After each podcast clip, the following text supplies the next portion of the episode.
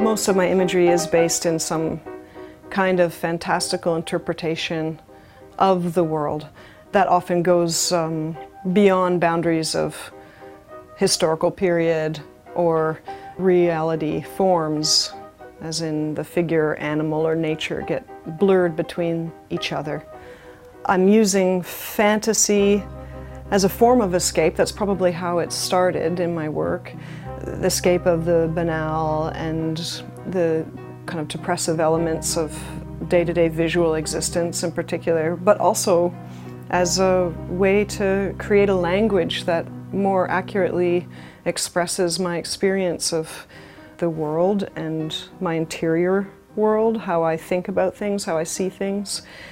I find it, even though it seems like escape is a negative thing, it's actually a positive, creative, transformative attempt to make images that better represent a world that I would perhaps be more pleased in.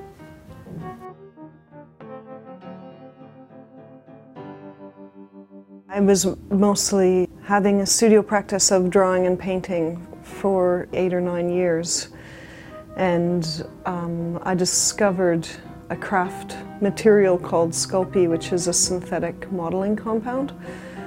And I began making small three dimensional, very tiny figurative sculptures, quite iconic, almost like a Japanese Netsuke or like a kind of totemic early prehistoric sculptures. That's how I felt that they were so concentrated. When I'd started working on my miniature sculptures, I'd wanted to work with a material that was much more organic and natural, like porcelain, but they were so intricate and small that it's impossible to make a mold that's that complex.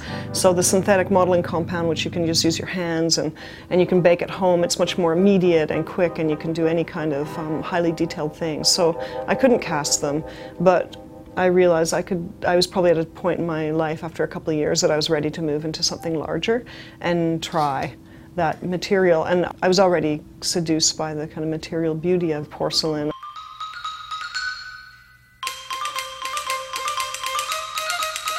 There was this incredible potential with this material in relation to my work and my ideas. I knew I'd, I'd finally found a medium that was going to be able to take my work into an arena of seriousness that comes from the association of um, porcelain. It's like a set of symbols or ideas that can be attached to your work that will seduce people into taking it more seriously and attaching an importance to it. And that, for me, was something that I had been curious about because my subject matter is so tricky in a way, easy to dismiss because it deals with children, it deals with women, it deals with sexuality and gender and identity. And these are things that, unless they're presented in a very kind of strong, iconic way, I find people just through the systems of power will easily uh, overlook that.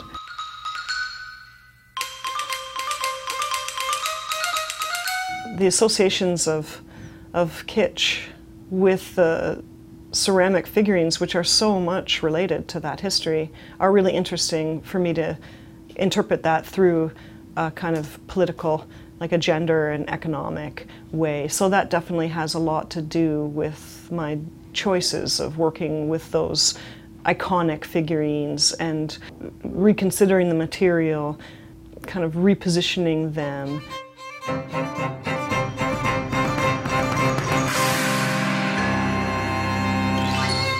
Was approached by the Art Gallery of Ontario to create some works on commission in relationship to some of their historical collection, and specifically these 17th century bronzes by an Italian artist named Foggini. The bronzes were all on the subject of Greek mythology. I chose specifically two works. One is the slaying of Medusa by Perseus, the title of this piece is To Colonize the Moon.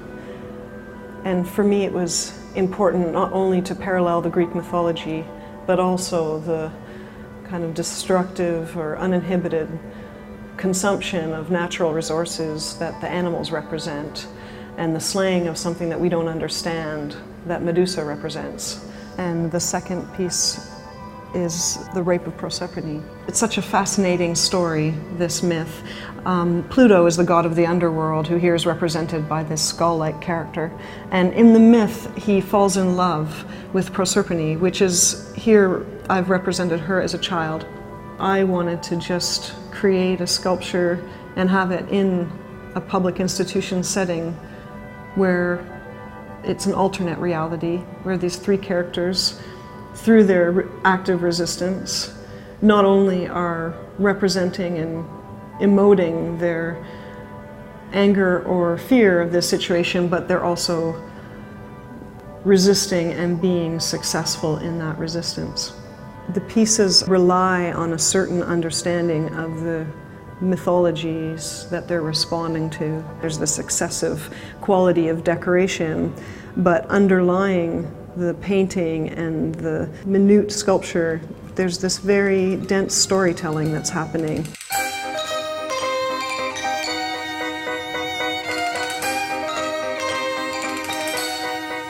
The physical process of making the art is something that's a funny contradiction because, on one hand, the goal in the process is to lose your sense of self. And if you can achieve that state, which often takes hours or days or even weeks of focus, then that's the best part about making art as an artist. Those times where you step into another place that has nothing to do with your body or self in the world in the present.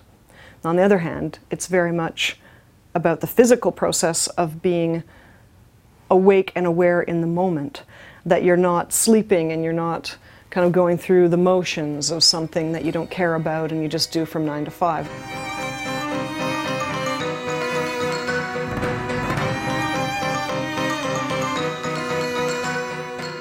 I love the details and I love the care that has to be taken and the focus concentration on making sure everything is safe and it's going to work properly.